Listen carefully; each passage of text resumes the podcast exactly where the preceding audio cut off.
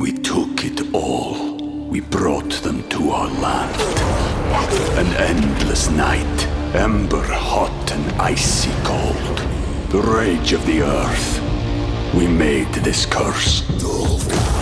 Carved it in the blood on our backs. We did not see. We could not, but she did.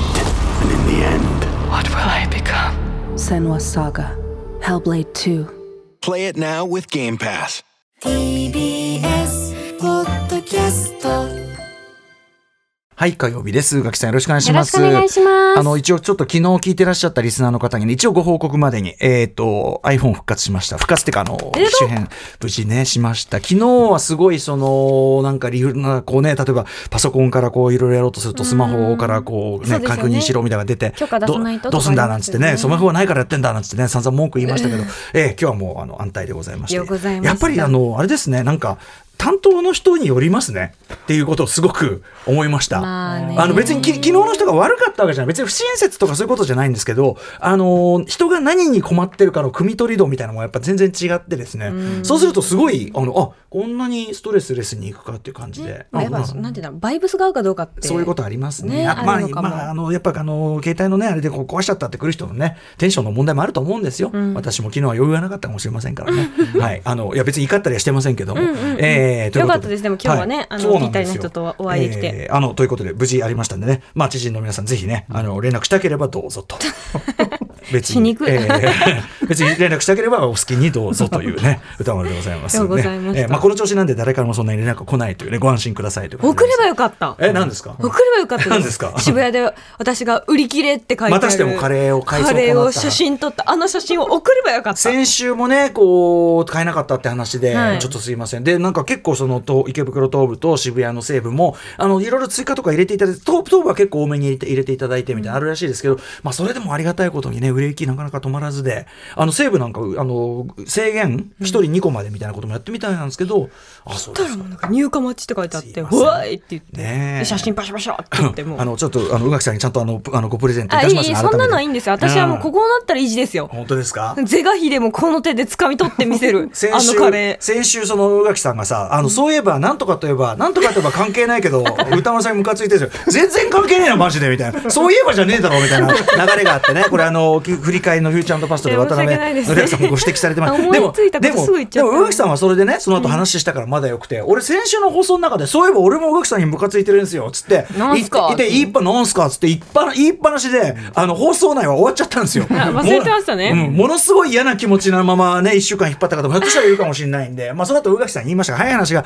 まあ、宇垣さんの夢を見たんですよと。で感じの悪い私。そうですそうですあの船にちょうど船乗ってる時にお休みいただいてる時に、しかもあの富山先生とねあのもう僕がいないがごときで全然問題なくね通常運転してる様子みたいなのを聞く前前前に前もう船乗って2日目ぐらいかな、あの要するにもう番組もお任せで、ね、皆さんやるなーなんて別に心配してるわけじゃないんですけど、寝てやっぱりそのどっかにこう深層心理の不安があるんでしょうね、えー久しぶりにねこう夢です 1週間ぶりにスタジオ帰ってきてでなんかどなたかゲスト行って、まさにで宇垣さん行ってでもなんかねいつものこの宇垣さんじゃないですよね宇垣さんいつもだったらもう俺がねスタジオ入ってきたら「ああ歌丸さん歌丸さん」っつって、もうもうもうねキャーっつってこういろいろこう話してくれるじゃないですか、はい言いたいこと溜まってるからうんなんか全然ね、もう全然こっちとずっとその横のゲストと話してて、で、まあ、おまあまあまあね、みたいな感じで、まあ盛り上がって何よりみたいな感じで、で、番組はじ、もう始まっちゃってるのから、番組始まっちゃって、僕が、そのゲストが言ったことに、まあ、あ、それってなんとかですよねみたいなこと言ったら、上木さんがすごい、それって、そういう言い方はなんか、なんとかで、みたいな感じで、スターン、スターン、もう目の、シャッター、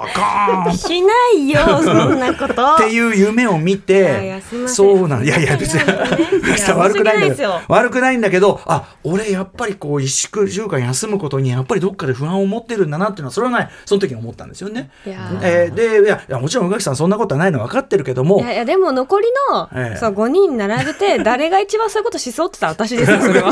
一番シャッター早く閉めそうバなンってなるのは私で一すけど番早く店じまいしそうなのは宇垣さんだってあったかもしれないですよ ねこれね。ちょっとね人見知りがすごいいやいやそうかそうそうで1週間会ってなかったら人見知りする可能性もありますからねこれはね。そうあのさすがに6年会ってるとしないんだなって私も思いましえーあたー、そうですよかったですというこあとででもほらコロナ禍とかね久しぶりに会うと、うわー 3D だっていうそうでもよ言ってましたもんねでもそうそうコロナ禍でさえ喜んでくれてたのにそうですよそうなんですよなんだってんだい、うん私が何をしいやいやた何もしてないんです何もしてないということであのすいません一週間も引っ張るような話でごございませんでした けどよかっ。たえーということで今日はですね、あのー毎年恒例と言いましょうか、季節ごとにですね、やっている、えーあの重要情報、つまり、えっ、と、交通情報ですね。大事よそうなんですよ。ちょっとあの週末、もし宇垣さんがどっかお出かけであったらですね、はいこちらの方のお話をちゃんと聞いてくださいというあのコーナーをきっちり設けますので始めたいと思います。アフターシックスジャンクション We took it all. We brought them to our land. An endless night, ember hot and icy cold. The rage of the earth. We made this curse. Carved it in the blood on our backs. We did not see. We could not, but she did.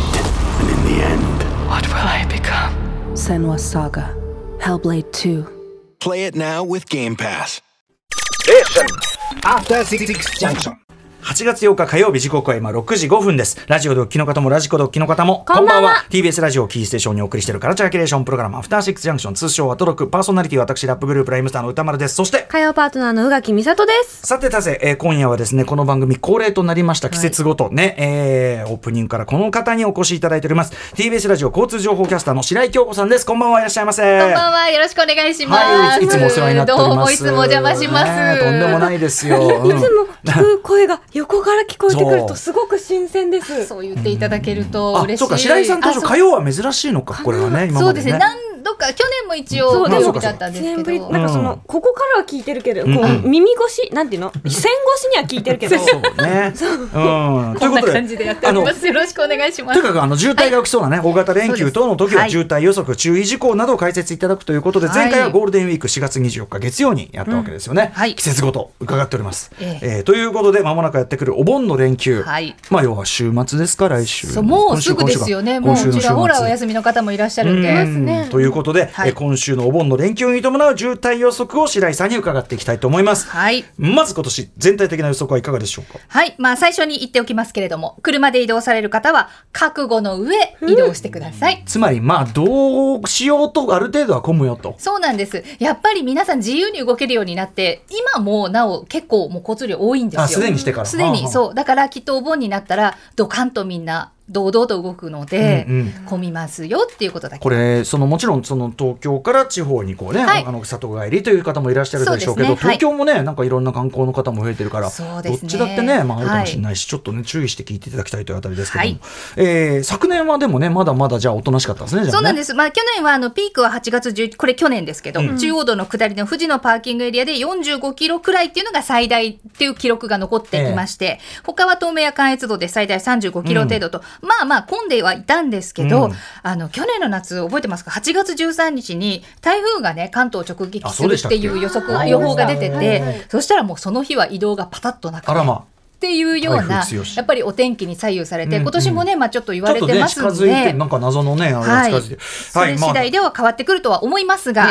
TBS ラジオでは8月11日金曜日から8月15日の火曜日まで夏休み交通情報としていつもより少し秒数を増やしてお伝えします。はい、ということで、まあ、はい現時点でどうなるかという予想ですそかうね。ですね一足お先にネクスコさんの情報と TBS ラジオの警視庁ブースにある記録ノートをもとにお伝えいたします。えーまずですね下り線東京からあの地方へ帰るようなはい方たちうんうんの混雑のピーク、はいえー8月11日金曜日祝日そして12日土曜日主に午前中です、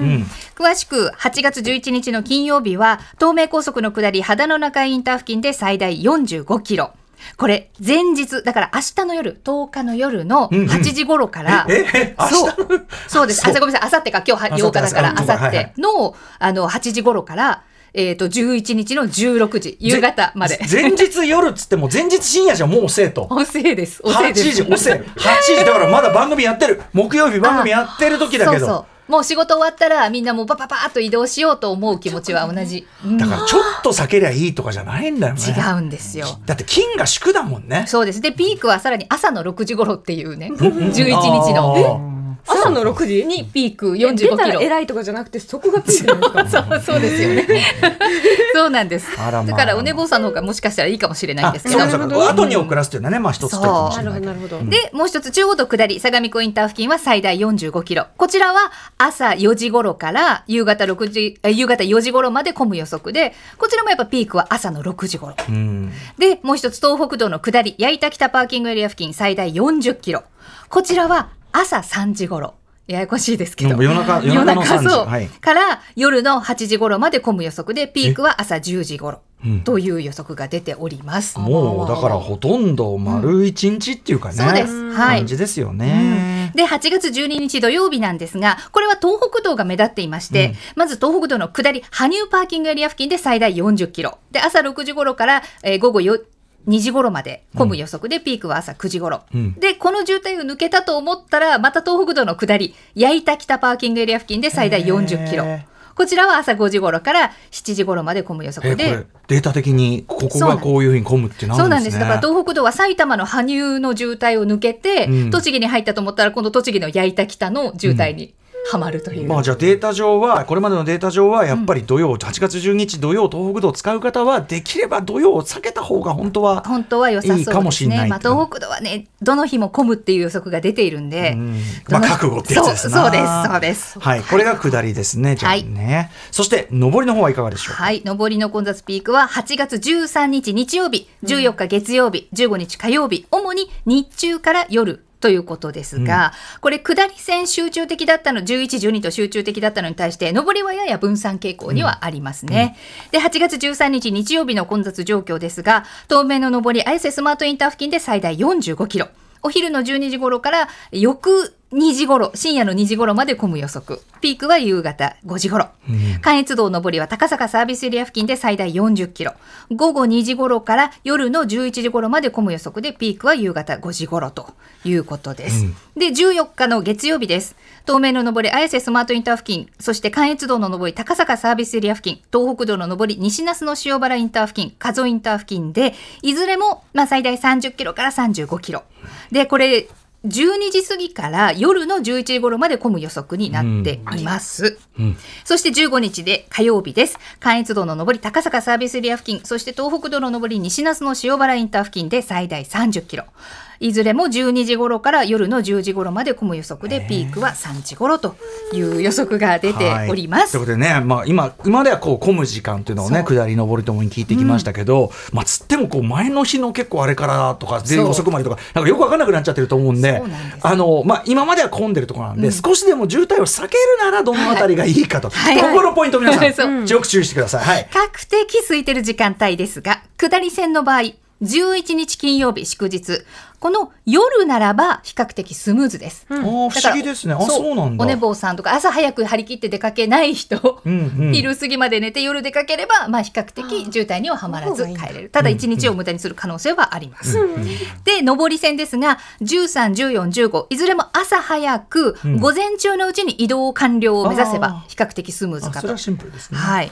ですが毎度のことですが事故や故障者が発生すると一気に渋滞伸びますのうで、んあとは天気にも左右されるので、まあ、交通情報をぜひチェックして、はい天気予報もチェックしてくだそうさい。ですよね。はいでですね、えー今もね、故障者なんて話しましたけどね、まあ、暑さによるいろんな不足の事態といいましょうかね、そうなんですえーあるわけですけども、暑さそのもの、まず、もうね本当にこの暑夏暑いですから、注意していただきたいんですけどあの、ね、夏場はあの車の故障やトラブルがすごく多いんですよ。でネクスコさんも7月8月はそういうのが多いって発表してるんですけれども、えっ、とですねまず車のことを先に言うと。うんうん出る前に車に乗る前に準備してほしいことは、はいタイヤのパンク、んあとはエンジンその、まあ、バッテリーですよね、はいはいなどのチェックを欠かさずにしていただきたいということです。うんでタイヤはあのこれだけ暑いと真夏のアスファルトってすごい暑いんですよね。ええええでその上を走ったりするとあのタイヤももうあの空気圧高くなっちゃってはあはあパーンと跳ねちゃったりするでそれバーストって言うんですけど。はあはが多かったりあとは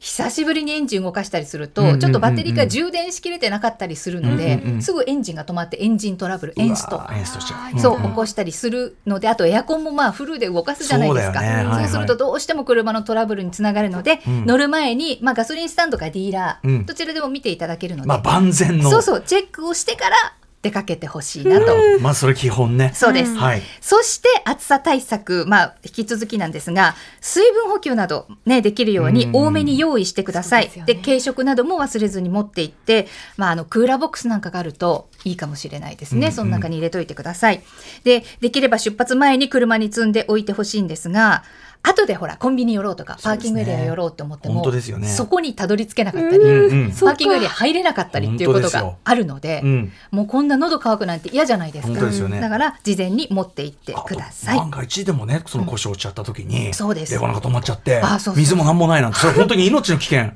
かに本当にそうなんですよ、うんうんだから後でいいよっていう人がいたらん押しのけて、はい事前にもう多めに持って行ってください、ん車だから重くないからうね、んうん持ってってください、そしてこれ、パーキングエリアにたどり着けないといえば、やはり当然トイレ。そうなんです、うんもうこれは歌丸さんがね一番あ詳ーすいませしんいね実体験をもととに、えー、獅子座流星群見に行った時本当にひどい目に遭いましたけども ねひどい目に遭ったのは私の後輩どもですけどはいうんいや、これは本当に大事です。パーキングエリアなどにたどり着けないとトイレ行けないので、携帯用とトイレなど、うんあの、いざという時の準備も、まあ、していた方がいいかなと思います。うんはいそして、あの、サンシェードなどの日焼け、運転席はまあ仕方ないんですけど、うんうんあの、後部座席って結構暑くなるんですよ。止まっててずっとね、ちょうど日差しがこういくら来るとクーラー来たってねそれはそうだそうなんです。で、あの、お年寄りですとかお子さんだと、あの、気づかないうちに熱中症になっていたりってあるんですって。うんうんうんうんだから、サンシェードでこう、日を避けていただくと、あの、いいかなと思います。で、車を離れる際は、車内に人を残さないこれ。はもうねあらゆる時に鉄則で今となってはね本当にもう本当にあの5分だからいいっていうのはダメです、うんこれね JAF さんのテストで35度で午後エアコンを切った状態にしてると車内の温度51度うえでダッシュボーダーの前のところは79度とかっていうもうアーチーの世界ですもんね、実験結果も出ているので、本当にあの車内に人を残さない、ペットも絶対です、残しちゃダメです。なんだはいはい、そして物もライターとかスマホなども直射日光の当たるところに置きっぱなしにしちゃいけません。危ないバライーンとター破がバーンっ裂てしなたったりりすするるのので、ねうんはい、なのでもうぜひぜひそういったものももう気をつけてあの、うん起こらなくていい事故は起こさないでほしいなと思っております、はい、気をつければ防げることですうんね、事前に、はいうん準備してください故。障したって今 JAF だってないどうだってどう今運転手だってだからずっと待つことになっちゃうと、うんうん待つと2時間とか、ねえそうならないように備えるのも当然だし、なった時も一応そのだから水そうそうをですよね冷やすのとかっていうことだし、えでさっきも45キロぐらいって言いましたけど何もなく抜けられたとしても、まあ、3時間ぐらいは覚悟していただきたいなと思うんでこれじゃあそのなんて言うんだろう、あの